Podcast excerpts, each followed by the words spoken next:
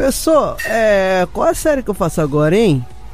Garoto, faz 4 de 15 aí. Você está ouvindo o podcast do Projeto 4 de 15, um canal para divulgar e popularizar a ciência aplicada à saúde. Para consumir mais conteúdo, acesse www.4de15.com.br.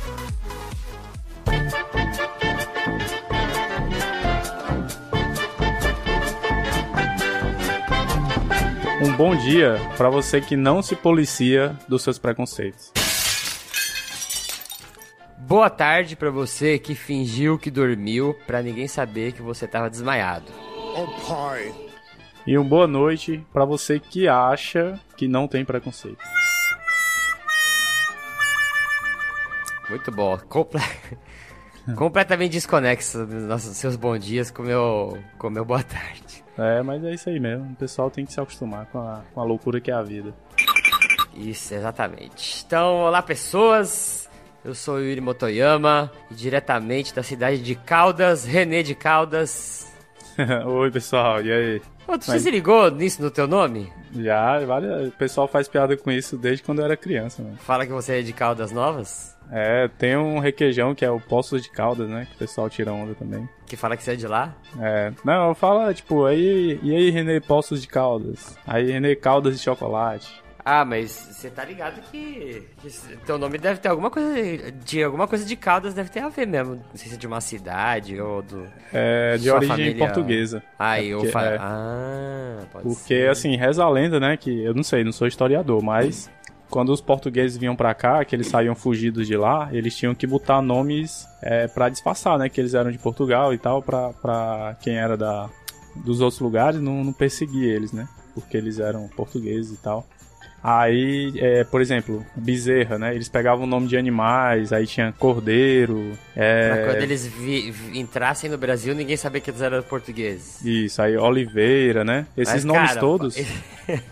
Agora, pelo, eu estranho, porque, tipo, dá pra conhecer, pô, pelos sotaques. Os caras nem iam Isso perder que eu ia sotaque, falar, né? cara. O bagulho meio que. Eu sou descendente de português, eu posso zoar. É. O cara falando gajo, ora pois, e você é. acha que ele é sobrenome ninguém vai saber. Ora pois, meu nome é Oliveira. Aí, sou descendente é. de Rio de Janeiro. É. Ah, macho, pra falar nisso, eu tava pensando esses dias da gente fazer um quadro novo que envolve a sua pessoa. Ixi, Porque olha só que legal. Diga Para aí. pra pensar. Eu tava. Você tá ligado que o macho eu já incorporei no meu vocabulário, né? Macho. Uhum. Eu falo na faculdade, ensino meus alunos a trocar o, o, as gírias de brother, tudo por macho aqui. Uhum. E o Nesguinha fez o maior sucesso, Nesguinha. Tem um monte de gente que eu encontrei que falou, cara, rachei na parada da Nesguinha. Depois que eu demorei, que eu tava ouvindo o episódio que eu, que eu vi que eu demorei para entender a Nesguinha, mas agora eu entendi. A gente podia fazer um quadro que é assim, ó, macho. Você ia trazer uma palavra da, do vocabulário específico aí da tua região. Hum. E a gente vai ter que incorporar isso aí no, no, no, podcast, mas tem que ser natural. Igual, eu já tô bom no macho, não tô fluente no macho? Tá, tá, tá Nas primeiras vezes era esqui esquisito, é. não era no começo? Aham, uhum, tá, tá aprimorando. Então. E aí eu vou incorporar o Nesguinha e a gente vai incorporando essas palavras. Aí, você, aí sua função seria trazer palavras diferentes hum. pra gente incorporar, olha aí, ó. Mano, sabe o que eu tava pensando? Imagina aí se a gente traduz um, um artigo aqui em inglês pro cearenseis. Não, aí foram 12, 12 machos num grupo, 12 no outro. cara, cara, mano, puta.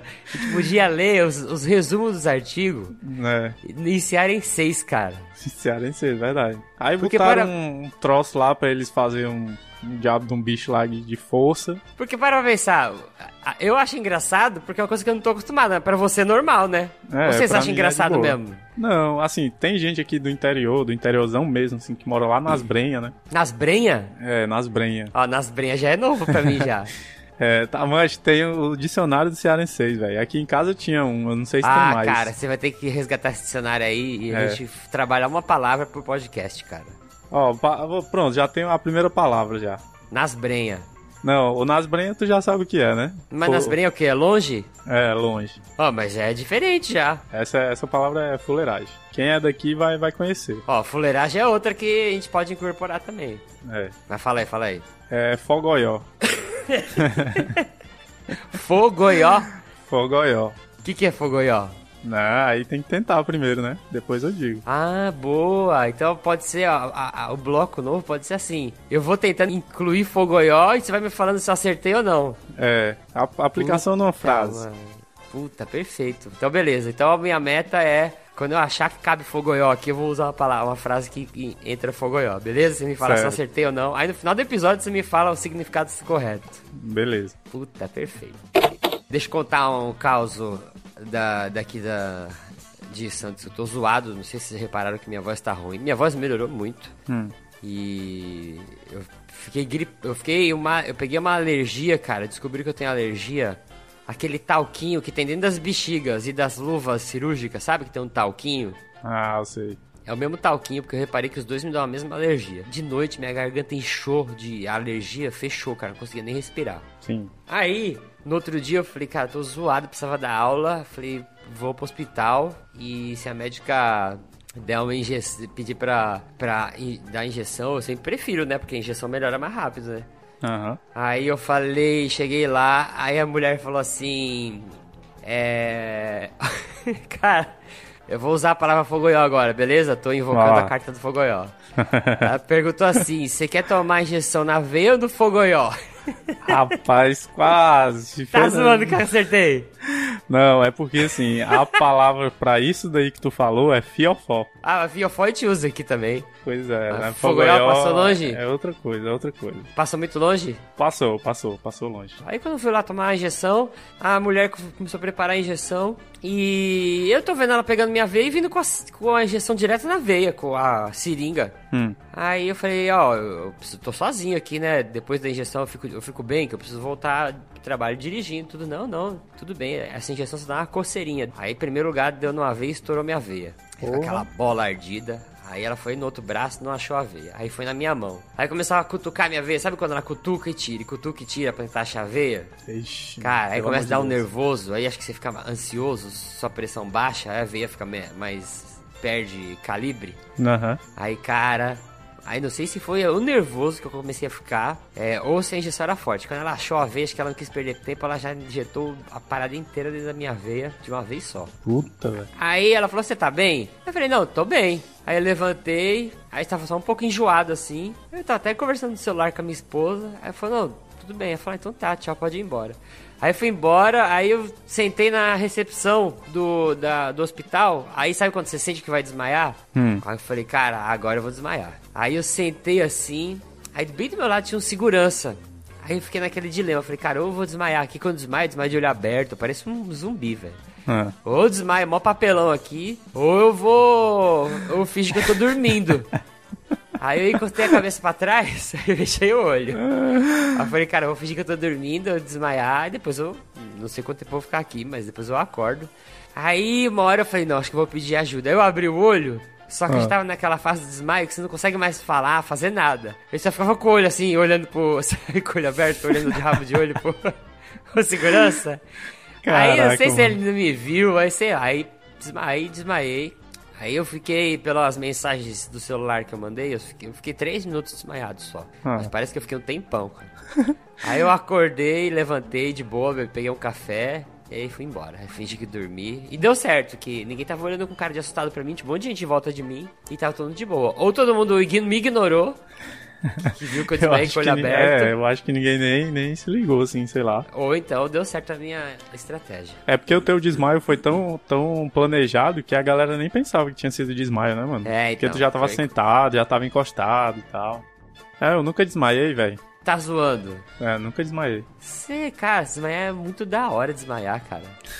Você Na vai verdade, pra, pra, Matrix e volta, cara. Eu, eu, cheguei perto uma vez quando eu lutava Muay Thai, né? Aí eu tava lutando com um cara. Não, não. É, Muay Thai é sem mata-leão, né? Eu tava lutando mesmo, tipo, canelada na cara, soco no rosto e tal, né? Tá aí suave. eu levei. É, eu levei um soco, mano. Que aí eu, eu fui para trás assim. E eu botei a mão, as duas mãos para proteger a guarda, né? Ah. Pra não levar mais outro. Aí, é. tipo, ficou tudo preto, mas eu não lembro se foi por conta de botar a luva na frente do rosto ou se eu desmaiei por milésimos de segundo. Porque ah, pode ter assim sido. que eu, que eu abri o. Sei lá, eu acho que eu abri o olho, nem, nem lembro direito. Eu já tava de frente no cara de novo e aí eu botei a mão no rosto dele e fui esquivar, né? Fui pro outro lado. A gente tava num, num ringuezinho, sabe? Ah.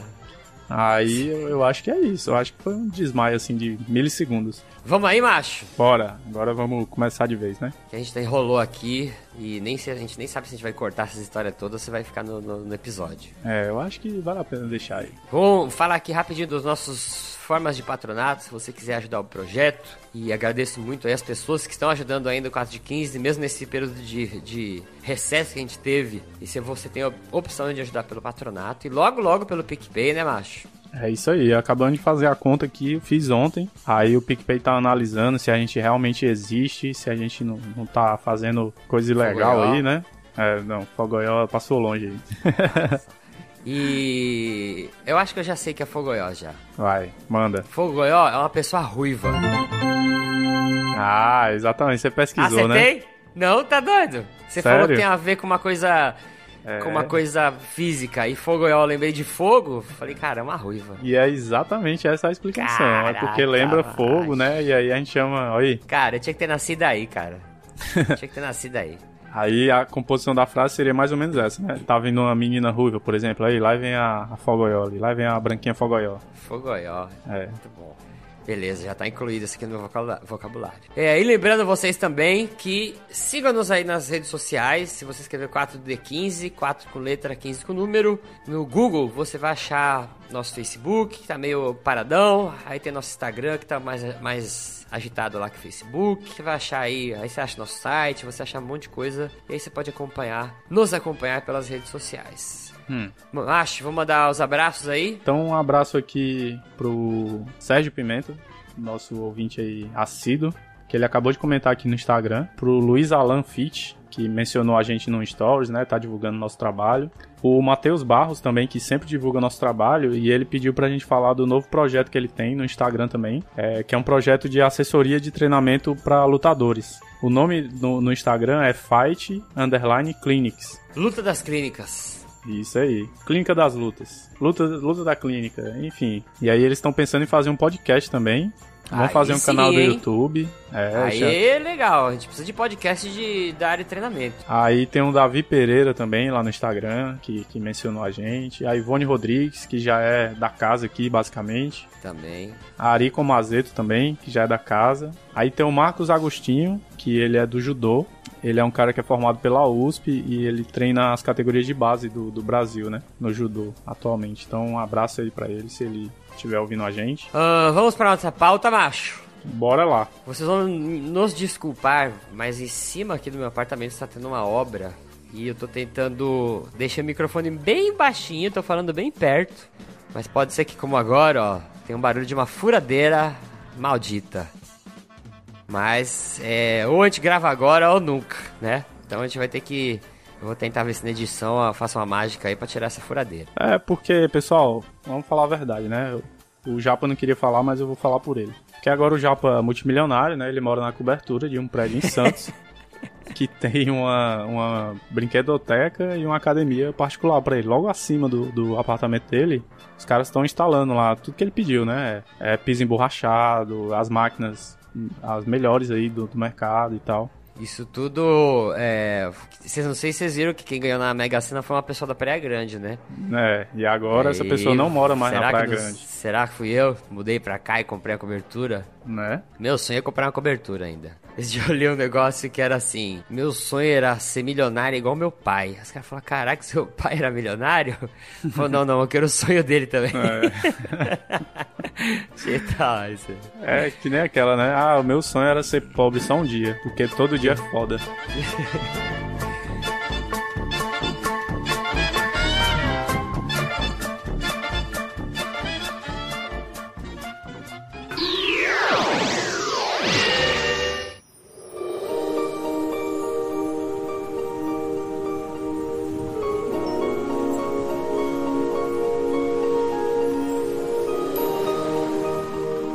cara, preciso gravar de algum jeito. Se não couber dentro do episódio, eu ia gravar um drop, sei lá, de algum jeito, porque eu queria compartilhar com vocês essas reflexões que eu fiquei. Tô um tempão já fazendo isso. E culminou de um. Aconteceu um negócio. É bem chato, na verdade, né? Na, na universidade onde eu dou aula. Que aí foi a gota d'água. Falei, pô, preciso trazer esse tema aí pro 4 de 15 pra gente discutir com o pessoal. Então, o tema desse episódio, vocês já viram aí, é preconceito na educação física. E a gente ficou conversando, eu, o Sensei e o René, na, no nosso grupo lá, que a gente organiza as pautas, é, e a gente conseguiu expandir isso em alguns pontos que eu acho que vale a pena a gente refletir. Como é uma discussão muito delicada, né? Já provavelmente a gente vai falar algumas coisas que não, não, pode ser que todo mundo não concorde, mas acho que até de maneira respeitosa a gente possa discutir isso aí nos comentários, né?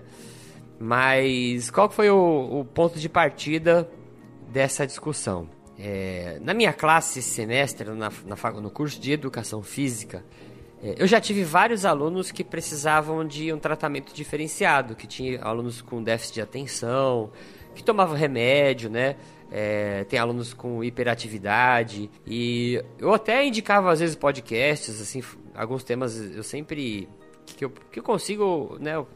Uso podcast, algum aluno falou, pô, podcast é, é mais fácil para mim, porque eu fico ouvindo, é, e eu acho que, né, de alguma forma até a gente acaba usando o podcast lá para ajudar esses alunos. Mas eu recebi um aluno esse semestre que ele tinha, é, ele, ele tinha durante a infância ele teve paralisia cerebral e ele tinha também um pouco de déficit de atenção. Ele tinha não, ele tem, né? E ele entrou na faculdade, mas no começo eu reparei que ele ficava sentadinho lá no fundo, aí um dia ele veio conversar comigo, né? Aí, como ele tem um pouco de dificuldade para realizar comandos motores, vamos dizer assim, a fala dele, ela, ela é meio um pouco mais devagar, sabe? Quando a pessoa fala e, e dá uma, sabe, você vê que ele fala mais devagar, mas por causa que ele tem é, né, uma dificuldade para fazer controle de movimento, inclusive o movimento da fala. Mas, cognitivamente, ele não tem nenhum déficit assim, né? Aí, o que, que aconteceu? Ele vinha conversar comigo, tudo, eu reparei que esse aluno,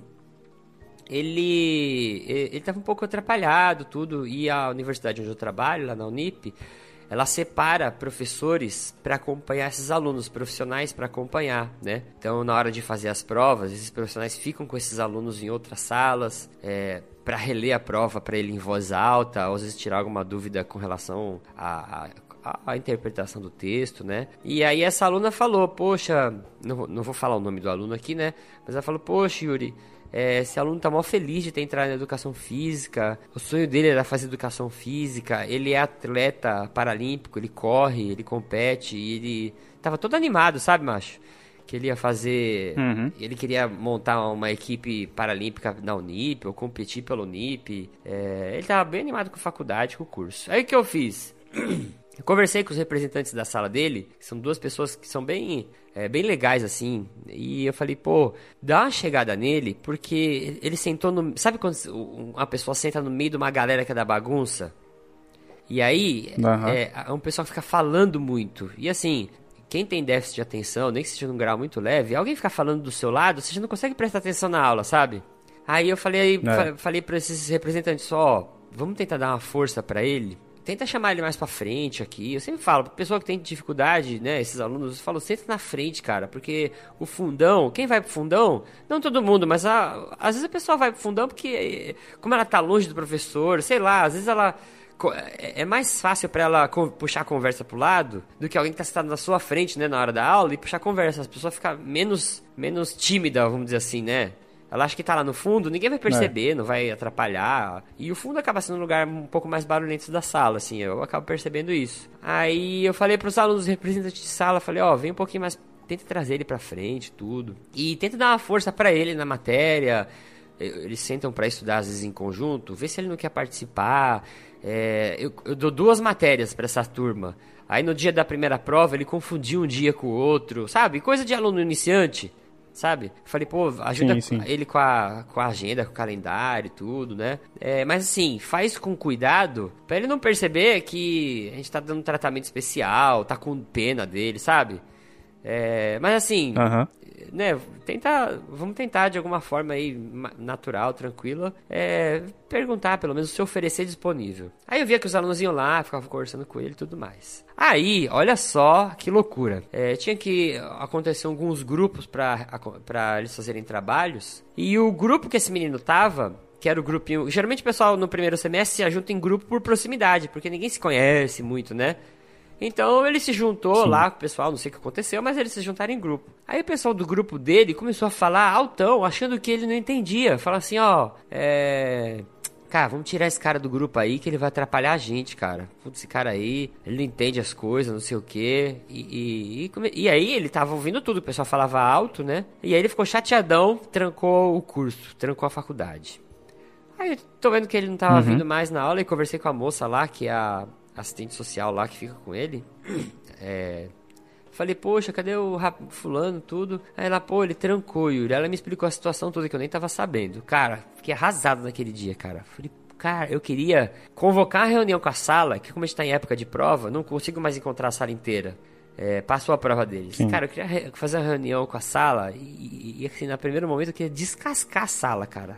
Rega, regaçar, mano. Mas eu falei, puta, também, também não é o melhor jeito, né? É, aí é, eu vou conversar é. com esses alunos aí na, na, na, A gente vai fazer exame. E e a sala inteira tá de exame. E eu vou trocar uma ideia com esses alunos no dia do exame. Falar, ó, oh, gente, aconteceu uma coisa muito chata. Mas assim, não vou tentar também ser impositivo, né? Porque o que o Macho tava falando na abertura até. A gente. Não adianta a gente querer também dar liçãozinha de moral, porque a gente é cheio de, desse tipo de preconceito também, né? Em vários níveis, né? Então não. Não adianta você querer ir lá da, da, é. da, de cima do pedestal e falar, ah, eu sou o ser perfeito. Mas eu vou conversar com a sala, falar, gente, como a gente pode resolver isso, né? Porque aconteceu. É, acredito que as pessoas que fizeram isso isso, se for parar para refletir agora, eles estão até sabendo, acho que o grupo ficou até sabendo disso já. É, sabe que não é uma coisa legal que foi feita, né? E é, uhum. a gente uhum. não pode é, julgar a pessoa só porque ela tem um padrão de movimento diferente e achar que ela não tem capacidade de fazer nada, né? E, é. né? Que aí é um tipo de preconceito que a gente tem. E vou te falar, alguns outros professores olhar conversavam assim, uma outra vez tinha um outro professor falou assim, poxa, você reparou na, na sala tem um aluno lá, né? É, pô, como... mas falar assim, não na maldade, mas caramba, por que, como que você, por que ele escolheu educação física? Que o pessoal acredita que para fazer educação física você tem que ser meio que ter um perfil de atleta, né? Você, você tem que ser uma pessoa fisicamente, né? saudável, saudável não, é. assim, né? Mas sem limitações e não tem nada a ver. Se um, um cadeirante quiser fazer educação física para dar aula, ele pode fazer, né, uma, a educação física, a faculdade, a graduação, não exige que você seja atleta naquilo, até um outro tipo de preconceito que tem com relação aos alunos da educação física, né? E, e isso aí, mano, tipo assim, ó, se você for pensar, é, imagina que um professor de educação física, ele vai dar aula para cadeirantes, para deficiente visual, para deficiente auditivo, Agora imagina uma pessoa que está recebendo aquela aula de uma pessoa que não entende, é, é, não entende assim, no, no, cerne da coisa, o que é sim, ter a deficiência, sim. entendeu? É, deve ser ruim pro aluno também, porque tipo assim, ele fica, ah, esse cara acha que é muito fácil pra gente fazer isso. Ou então, esse cara acha que a gente não consegue fazer isso. Por que, que ele acha, né? Porque ele, ele não tem, é, tipo, a gente, a gente que não tem a deficiência, a gente não consegue enxergar muito bem o que é ter a deficiência. Tanto em relação às limitações, quanto em relação isso. às potencialidades, né? Eu acho que uma pessoa que tem a deficiência, ela, ela, ia gostar muito mais de ter uma aula com alguém que, que, que sabe o que, que ela passa, né? Sabe o que, que ela sofre de preconceito, o que, que ela, ela tem ou não de potencialidade, né? Claro que a gente não pode cercar todo mundo, porque é, é, não é porque você é cego que todo cego vai ter a mesma limitação, né? Ou então vai ter a mesma uhum. potencialidade. Tem a variação individual de cada um. Mas eu acho que ia ser muito mais fácil uma pessoa cega conseguir compreender outra pessoa cega, né? É, e eu, eu, penso assim, né? É, a gente tem esse problema de preconceito, faz com que as pessoas que têm esse tipo de deficiência, não sei nem seria, vou usar a palavra deficiência, mas se eu não estiver usando a palavra certa, você pode até corrigir aí nos comentários. A sociedade que a gente vive hoje em dia, ela tenta excluir essas pessoas, né? Então, se você for, uhum. for ver, vários locais não têm acessibilidade a todos os tipos de deficiência, né? Tem lugar que não tem rampa, é. tem lugar que não tem marcação para deficiente visual, tem lugar que não tem aquelas, sei lá, é, sinalização sonora, né, para pessoas é, é, deficientes visuais que podem se guiar pelo som. É, assim, e aí você fala assim, uhum. ah, ah, mas isso daí é porque é, a minoria das pessoas tem essa deficiência, a gente vai adaptar uma estrutura toda. Mas tem que adaptar. Se existe, as, né, se as pessoas têm, isso tem que acontecer. E quando isso não acontece, o que a gente faz? A gente exclui da, da, da sociedade essas pessoas, que algumas pessoas saem de casa e falam assim, não, vou encarar é, o mundo não adaptado para mim. Te, mas tem pessoas que não saem, que encontram a primeira dificuldade, falam, pô, não consegui entrar naquele prédio porque não tinha rampa, então nunca mais vou tentar entrar naquele lugar, sabe? E tem pessoas que é. vão se... Uhum. E aí uhum. essas pessoas, elas podem não é, é, sei lá, é, igual no exemplo que eu dei, essa pessoa pode, por causa desse problema, é, não se formar um profissional e nunca chegar ao ponto que a gente falou, de conseguir trabalhar né, com pessoas que ela se identifica, ou o trabalho que ela identifica, porque que seria um, um, uma. Como, como posso dizer? Seria um profissional, não sei se ideal, mas seria um profissional com uma qualificação muito legal para trabalhar com pessoas que são iguais, né, que têm o mesmo tipo de deficiência pra, que ele, né? E outra, cara, uma coisa que eu falo assim da acessibilidade é a minha cabeça funciona dessa maneira, né? Se o mundo todo fosse adaptado, quem não tem a deficiência não sofreria nem um pouco. E quem tem a deficiência seria muito beneficiado. Então, por que, que não adapta? Isso, é, isso é uma questão é, sim, de empatia sim. mesmo, né? Porque, assim, as pessoas que não têm deficiência, elas se sentem superiores porque, a, a algumas, né, no caso. Porque a sociedade leva elas a acreditar isso. Porque o mundo foi feito para pessoas que não têm deficiência, Isso. né? Pessoas entre aspas saudáveis, hum. normais o, o mais normal que você pode encontrar aí.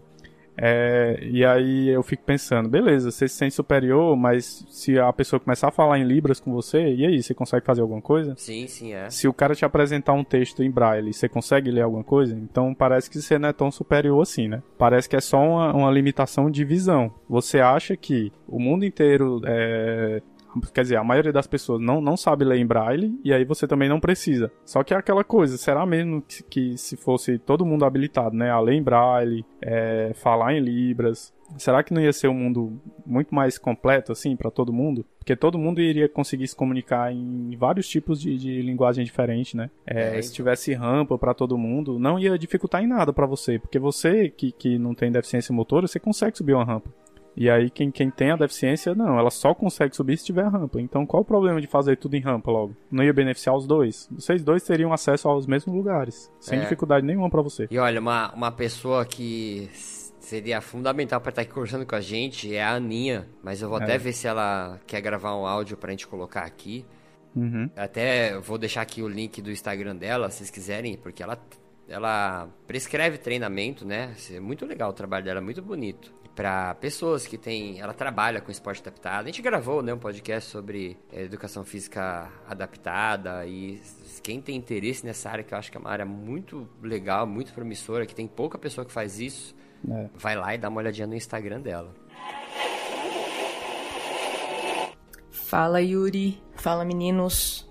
Infelizmente a gente não conseguiu estar tá junto, mas não tem o menor problema. Eu deixo aqui a minha colaboração para vocês aí pro para o tema de hoje, que foi sobre o preconceito na nossa profissão, né? na educação física, como é que isso acontece. Como é que isso acontece não, né? Na verdade, como que cada um de nós acaba percebendo isso. Bom, é, sei lá, acho que tem um viés, um viés, não, tem, deve ter um monte de vieses para isso, porque a gente, quando tá na atuação profissional, de certa forma, a gente já rotula as pessoas. E isso é do ser humano, eu acredito, pelo menos. Que você bate o olho em alguém, você já imprime na, na sua mente como que aquela pessoa é, sem saber de fato como que ela é. Bom, eu acredito muito que a nossa percepção das pessoas, sem conhecê-las, que é esse pré-julgamento que a gente acaba fazendo, tem um impacto muito forte no que é, a gente vai decidir fazer ou não para e com aquele aluno. Então, por exemplo, eu já trabalhei em academias e tal, já atendi personagens é, mais estéticos, né? Não, não só. Eu nem, nem sempre trabalhei exclusivamente com a pessoa com deficiência. Então, eu tive sim alunos que você olhava assim, sabe? E você fala, caramba, meu, como que eu vou. Como que eu vou estimular aquela criatura, já julgando que aquela criatura é preguiçosa ou que não quer fazer as coisas do jeito que você acha que é o melhor ou não, enfim. Mas o quanto eu já quebrei a cara, e eu não sei se isso também aconteceu com vocês, de você subestimar a capacidade do, do aluno. E aí você tem que reformular, né, algumas coisas para se adequar àquele perfil que você achava que era de um jeito e na prática foi de outro. Com a pessoa com deficiência, isso é mais forte ainda, sabe? Principalmente se a gente olhar aquele profissional que não sabe como lidar, independente de qual deficiência for, tá? Não importa. A questão é, muitos, talvez aí 90% dos nossos profissionais que daqui a pouco estão no mercado de trabalho, eles não estão preparados. Infelizmente, as nossas matrizes curriculares, quando a gente observa aquela disciplina de populações especiais, é, deveria ser um conteúdo tão rico, mas tão rico, que numa disciplina com a carga horária tão baixa, não cabe, porque a gente tem aí a parte patológica, aí as obesidades, aí tem o diabetes e é por aí vai. E ainda tem a parte da pessoa com deficiência, que meu Deus, é uma é um universo assim imenso, imenso, imenso, que não cabe, não cabe numa disciplina. E aí quando o aluno se forma, ele também acaba não indo para o mercado para fazer cursos, né, de qualificação e tal, porque também não tem tanta coisa assim, principalmente na nossa área. Na fisioterapia até tem um pouco mais de informação a respeito disso, mas na educação física não. Então, quando ele chega para o trabalho, ele acaba julgando esse aluno. Ele acaba muitas vezes sim subestimando as capacidades desse aluno. Eu tenho uma aluna que ela escutou da fisioterapeuta que essa profissional não a colocaria em pé. E eu, eu não consigo, sabe, ter noção da dimensão e do impacto que isso teve nessa menina durante muito tempo e até que nós nos encontrássemos, porque hoje ela está em pé. É, então, assim, a, o quanto a, o nosso julgamento desse, desses alunos, o nosso pré-conceito com esses alunos, ele interfere sim na nossa atuação, na nossa hum, prescrição e, consequentemente, no resultado que esse aluno vai ter lá na frente. E ainda da, da pessoa com deficiência, tem algumas coisas que são bem delicadas, porque, por exemplo, é, o PC, o paralisado cerebral, assim, muita gente ainda acredita que a pessoa com paralisia cerebral ela tem uma, um comprometimento intelectual, que ela não entende o que você está falando, que ela não tem capacidade de aprender coisas. E ela tem. Então a, a, a paralisia cerebral ela não, não tem relação com a, com a nossa questão cognitiva e de aprendizados e por aí vai. Não tem. Ele pode ter por outras complicações lá no momento do parto e tal, pode, mas a paralisia cerebral não tem correlação com isso. Então é perfeitamente, você pode daí deixar livre para o pessoal a, a, sugestão de é, quando você encontrar alguém na rua ou com uma criança com a mãe com o pai que teve paralisia cerebral e você tiver é, sensibilidade para chegar nessa família e conversar e querer entender um pouquinho do que aconteceu com aquela criança se você conversar com a criança ela entende o que você fala. Talvez ela não se expresse da maneira entre aspas aí normal que você espera, mas ela compreende o que você diz e ela se expressa de alguma forma, que para ela é o melhor modelo. Então, por exemplo, tem muitos é, PCs que eles não falam, mas você conversa com ele, ele entende tudo, tudo, tudo que você está falando e no olhar e na expressão corporal daquela pessoa, daquela criança, daquele jovem, você entende que ele te entende sabe? Então tem que tomar muito, muito, muito cuidado com, com esse conceito pré determinado que a gente tem, especialmente das pessoas com deficiência, tá? Eles são extremamente capazes e, e muitas vezes nos surpreendem, tá? Então, essa foi aí a minha colaboração para vocês. Espero que ajude e, bom, se precisarem de alguma coisa, tem os meus contatos. O Yuri pode deixar aí à vontade para vocês. E aí a gente se vê ou se ouve numa próxima oportunidade. Até a próxima, pessoal. E para quem não sabe quem é a Aninha, é a voz que, que faz a chamada de todo começo de cast aí. Exatamente, a voz que todos gostariam de ter. É. A Aninha é muito e... gente fina. Ah, deixa eu só é, citar o exemplo, né? Que eu também tenho um aluno. Eu não sei qual é a, qual a deficiência dele, se é alguma coisa relacionada à paralisia cerebral, alguma coisa do tipo. Mas ele tá comigo nesse semestre tá em duas disciplinas. E eu tava até falando pro Japa que em relação a, ao conteúdo intelectual, assim, cara, não deixa a desejar em nada. Inclusive, ele, eu acho que nas duas provas ele tirou acima de nota 8, se eu não me engano. Uhum. A única dificuldade que ele tem é na parte da fala, né, na articulação das palavras, na marcha, mas que isso também eu, eu já vi ele na disciplina de futsal. E ele jogava com todo mundo, ele conduzia a bola, chutava e tudo mais. Com a dificuldade, mas ele sempre tenta, entendeu? Uhum. Então, ele, ele é muito recebido, bem recebido assim por toda a turma. E é aquela coisa, ele é bagunceiro também, entendeu? Não é porque ele tem a deficiência que eu vou negar assim que ele tem os defeitos dele também. Gosta da, da turma do fundão. É, ele, vixe, mano, quando eu tô conversa, eu tô falando assim e aí de repente só escuta a voz dele. Aí eu falo, bora lá, pessoal, vamos parar a conversa aí, né? E aí o bicho é bagunceiro, às vezes eu vejo ele no intervalo com o pessoal lá. Ele é o que puxa as brincadeiras, que faz piada uhum. e tudo entendeu? Ele é bem turmado, assim, a, a, ele tem essa vantagem, né? A turma agrega mesmo ele, sabe? Uhum.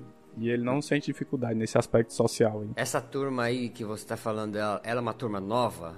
É, do acho que terceiro ou quarto semestre. Mas será que desde o primeiro ele já se enturmou legal, assim? Cara, eu não sei, ó, porque eu entrei na faculdade no semestre passado. Mas desde o semestre passado ele já era bem turmado, bem turmado mesmo. Que isso é uma coisa que você tava falando, eu tava pensando. É, às vezes, por essas por agora, eu fico muito feliz quando tem essas pessoas, quando eu vejo pessoas diferentes, né, do padrão normal, é, frequentando esses espaços, universidade, tudo, sabe?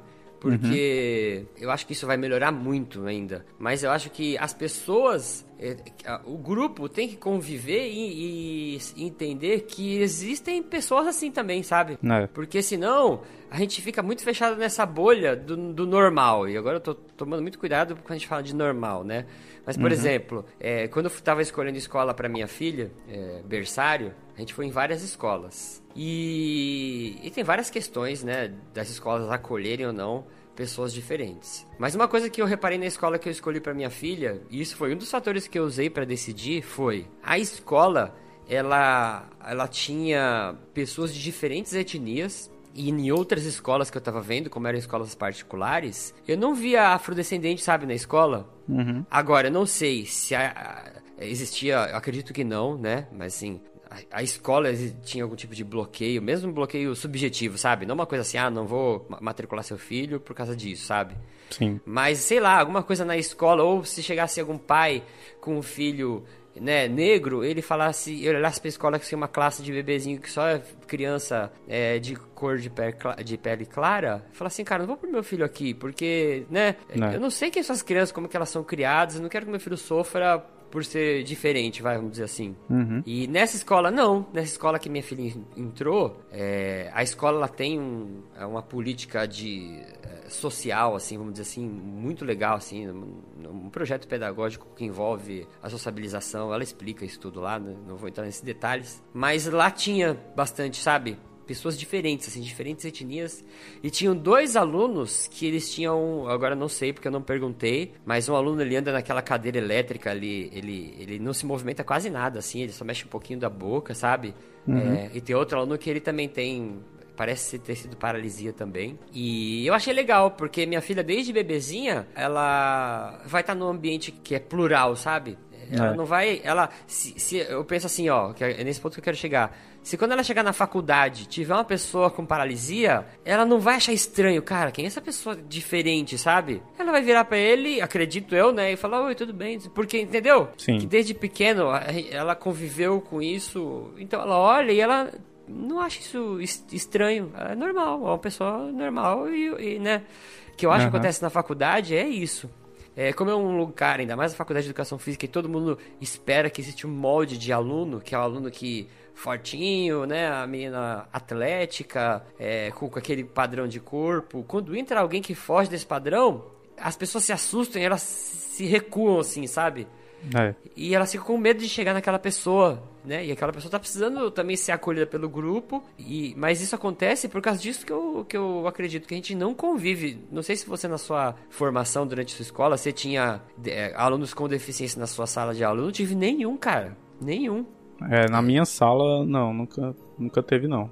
Não sei é. se. Não lembro agora na faculdade, mas é, não. Na, faculdade também, não, também não, tive. Eu tinha um aluno que era da fisioterapia, que ele era deficiente visual, que ele era a sensação, assim, todo mundo conhecia ele. Pra você ver como que é, de tão, né, é, excepcional que era. E não deveria ser, né?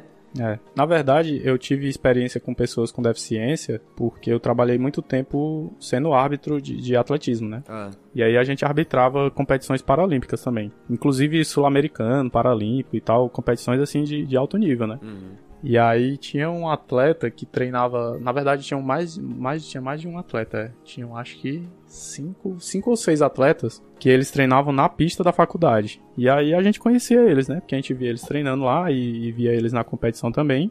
Aí a gente se conhecia. Tem o, o Eronildo, que é, a gente chamava ele de Heron, né? Que hoje ele é formado em educação física e ele é cego. Hum. Aí ele competia desde 2000 e acho que desde 2006. Aí ele começou a competir no atletismo, aí depois foi pro futebol de 5, né? Hum. Aí depois foi pro judô e ele faz massagem também, ele é massoterapeuta e tal. É um cara, assim, muito ativo, sabe? Uhum. Muito ativo mesmo. Ele usa o Facebook, né? Pela aquela ferramenta de acessibilidade do Facebook e tal. Ele comenta as coisas. Ah, tá.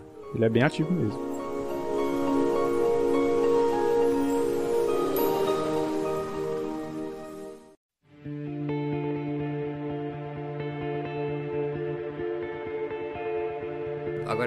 Puxando um pouco essa conversa um pouco para a nossa área de como profissional. Então a gente conversou aqui sobre esse lance de preconceito no sentido de a gente olhar a pessoa, né, e julgar que ela não é capaz de fazer algumas coisas pela, pela primeira aparência, né? E às vezes uhum. até, como nesse caso que eu falei, do, do exemplo da faculdade, a gente porque a pessoa não tem capacidade física para fazer alguns, alguma coisa, a gente ia julgar que ela não tem capacidade para nada, né?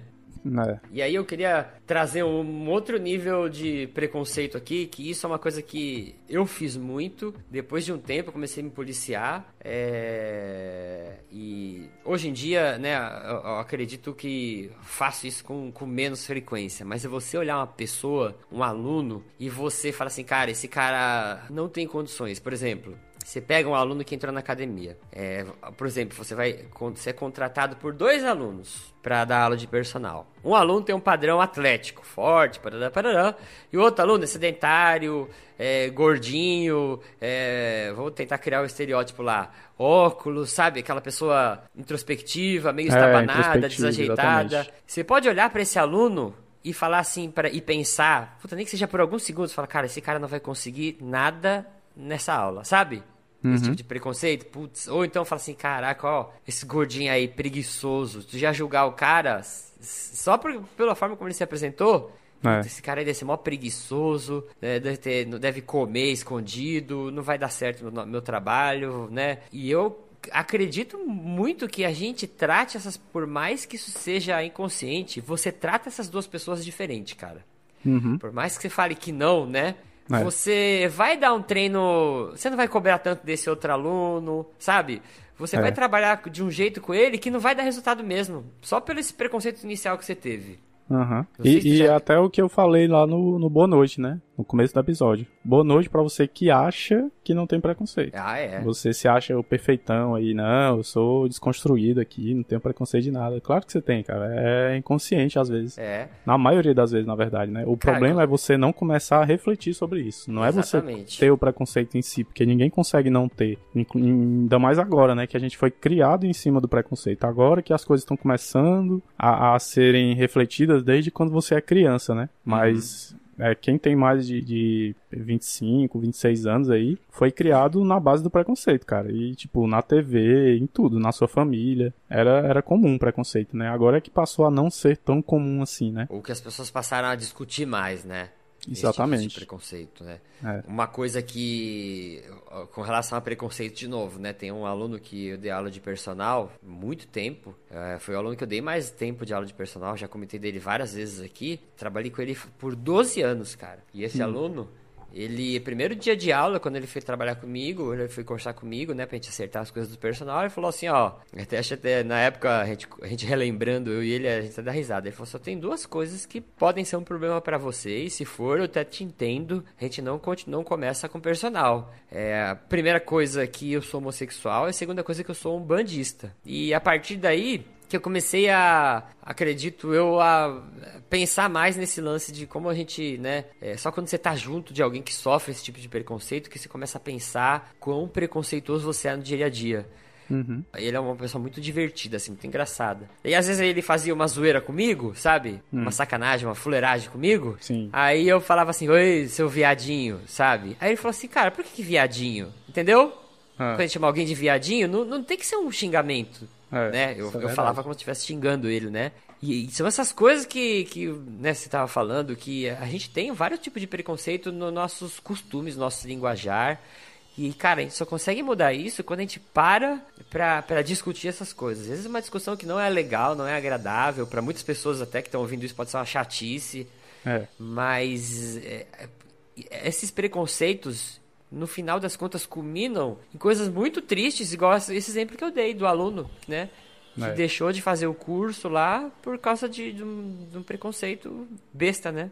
Mano, e assim, é complicado. Tipo, eu sei, eu sei muita, muita coisa dos meus preconceitos, né? Eu já consegui detectar. Então, por exemplo, eu tenho um grupo de amigos que a gente ainda, entre aspas, entre aspas não, a gente se xinga de, de homossexual, às vezes, né? Aham. Uhum. É, fica frescando, tirando onda com o outro, dizendo assim, ah, você que gosta de não sei o que, e tu, seu viadinho, não sei o que, não sei o que. Sim, e, sim, tipo, é. realmente a gente ainda usa isso, né? Teve um dia até que eu tava assistindo um jogo de basquete com uma amiga minha, e aí, acho que, é, era aqui no basquete cearense, né? A gente tava lá no, no ginásio. Aí o cara fez uma jogada errada, eu, putz, mano, mas esse baitola aí só faz coisa errada, não sei o que, é. aí Aí ela olhou para mim, mas não precisa chamar ele de, de baitola, né? É como se você estivesse dizendo que ele é ruim porque ele é baitola. Não tem nada a ver com isso. É, exatamente. E aí eu fiquei, caraca é mesmo. E tal. E, e, tipo, eu sei, entendeu? Eu consigo compreender. E às vezes eu tento, eu tento banir isso do meu comportamento. E com os meus amigos mesmo. Às vezes eles ficam falando uma coisa. E aí é, é uma coisa até que uma amiga minha, né, a Érica, ela fala muito sobre o, o feminismo, né? Uhum. Ela diz assim, você consegue, você consegue apoiar as mulheres dentro do seu grupo de, de amigos heteronormativos? E aí eu fiquei, caraca, essa pesou aqui. Aí eu comecei a olhar, né? O que que eles falavam e o que que eu conseguia rebater, né? E aí hoje em dia eu tento fazer muito isso, sabe? De, de inibir esses comportamentos machistas, né? Que, que a gente tem naturalmente e reprimir dos meus amigos. Tipo assim, ó, oh, cara, é, por que, que você tá fazendo isso, né? Por que, que você tá falando isso? Por que, que você acha que é correto? Cê, será que é, é, legal você ficar mostrando foto das meninas que você fica pra gente sim, aqui? Sim, sim. O que, que tem a ver isso? Por que, que você tá. É. Isso é um troféu para você? E aí eu fico discutindo isso com eles e tem alguns que ficam com raiva, porque eles não conseguem perceber que isso é um preconceito. É, que isso é uma a... forma é, é, ruim de você tratar, né? E às vezes você é o único no grupo que fala isso e todo mundo começa a te zoar, né? Fala, puta, é. lá vem, ó, o chatão, né? No meu grupo, às vezes eu tento dar umas entradas assim, e o pessoal fala, ai, lá vem o Yuri, não sei o quê. Uhum. Mas alguém tem que fazer, né, cara? Porque se um dia essa pessoa parar pra pensar, né, já valeu a pena. Se ele por um segundo parou pra pensar, já valeu a pena, né? Exatamente. Isso que é uma coisa que eu queria tentar chegar nesse, nesse episódio. A nossa forma de enxergar as pessoas acaba mudando com o tempo aquelas pessoas a serem aquilo que a gente enxerga nelas preconceituosamente. Não sei se consegui é, me fazer entender agora. Eu, eu enxergo isso daí também. A gente é, é, compromete nosso comportamento com a pessoa. É, e, e, depois de um tempo, de tanta pessoa ser é, é, analisada ou ela receber feedback das pessoas iguais, você não consegue, ah, você é gordinho, que você é preguiçoso, ah, uhum. você é não sei o quê. Uma hora a pessoa começa eu acredito que a pessoa começa a se moldar naquele padrão de, de, de feedback que ela recebe, sabe? É. Assim, cara, duvido você que trabalha em academia, você nunca tenha batido o olho numa academia e você vê uma pessoa que é muito fora do padrão, sabe? Hum. Um, sei lá, um idoso, uma pessoa muito obesa, ou um cara muito magrinho no aparelho. Você fala, puta, esse é um fracão, esse aí não tem condições, entendeu?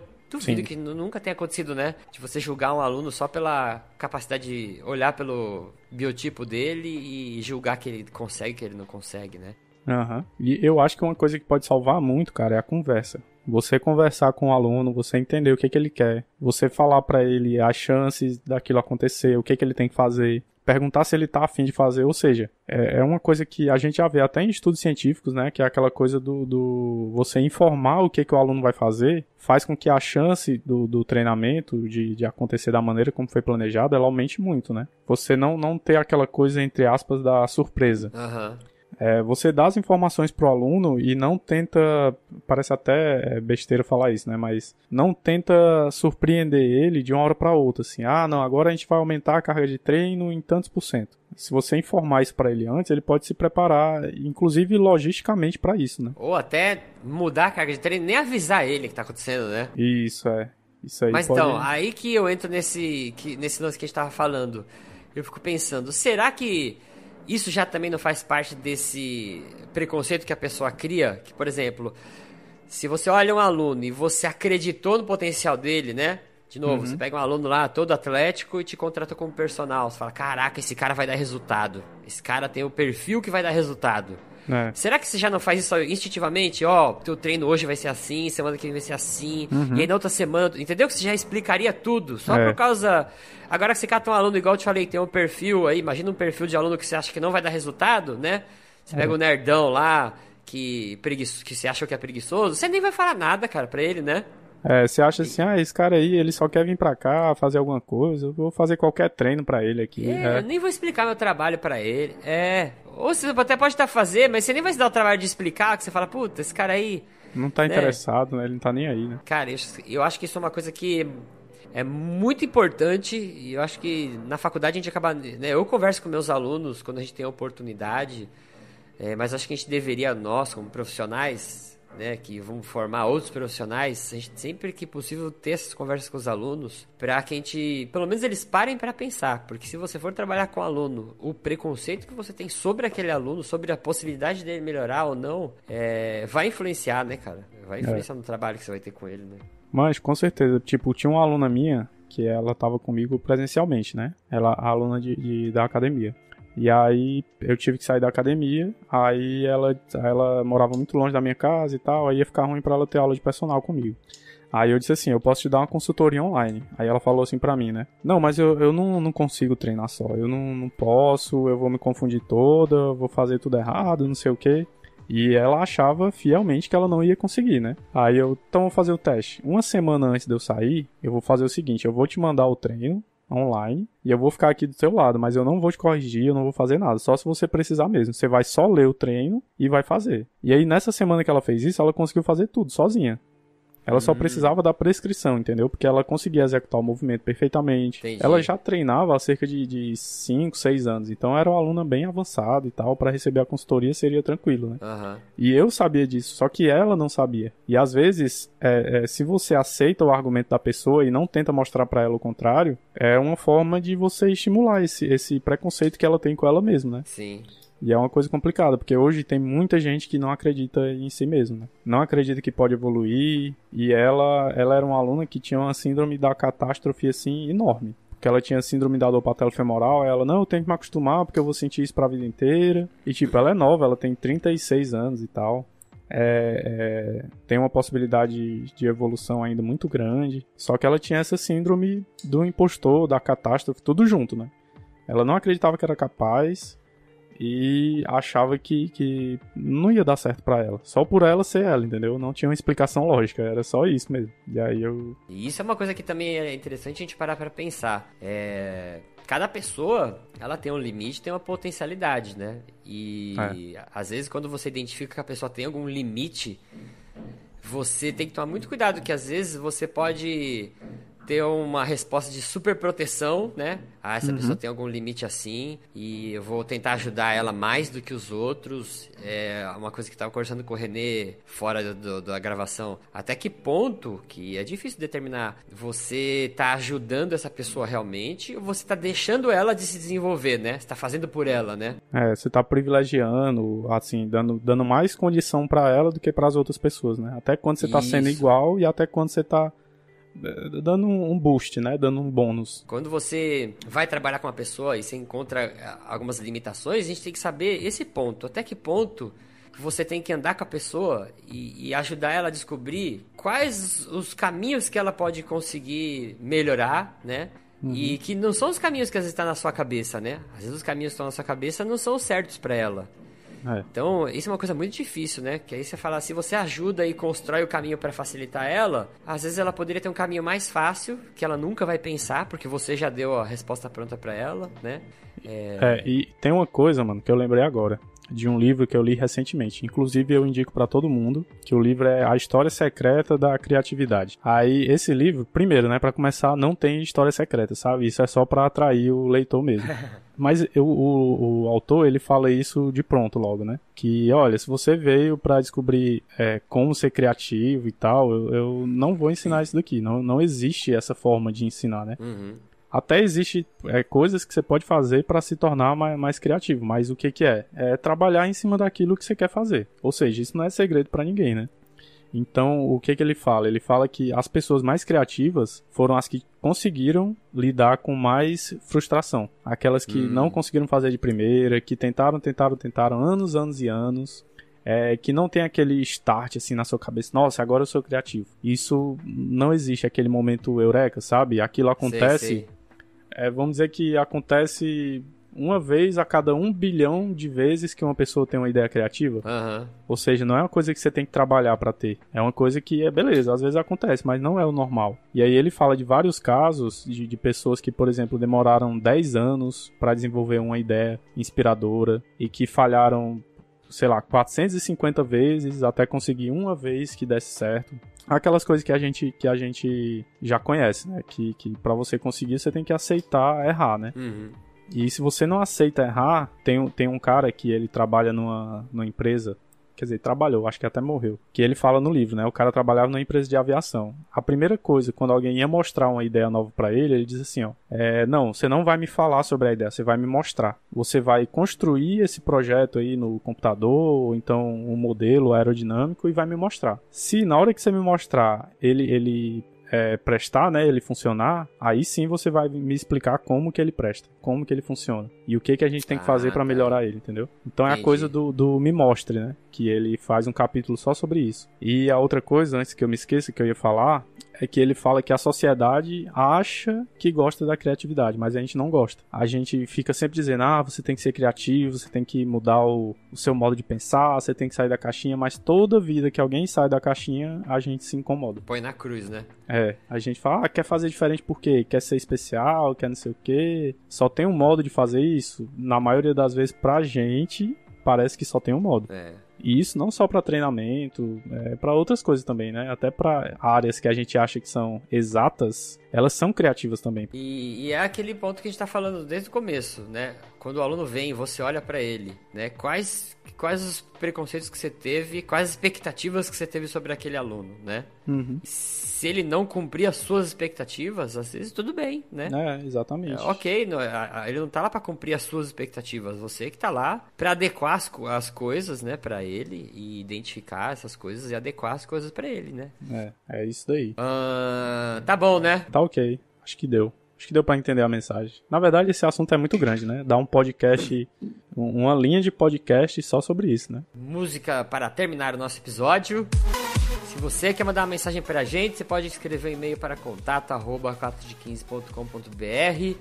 Se você quiser entrar em contato em qualquer outra rede social, comente lá, a gente pode demorar um pouquinho, mas a gente vai responder tudo. Os links que a gente comentou aqui no episódio estão aqui embaixo. E fique aí, né, a nossa reflexão. Pense sobre o que a gente conversou, como que você conseguiria aplicar isso na sua prática, como você conseguiria melhorar. Eu acredito muito que vocês podem melhorar muito como profissionais é, pensando né, sobre esses tipos de preconceito, como isso pode influenciar negativamente na sua prescrição. Certo, macho? Certo, é isso aí, galera. Vamos lá. Então, um abraço para vocês e até o próximo programa. Até, pessoal. Um abração.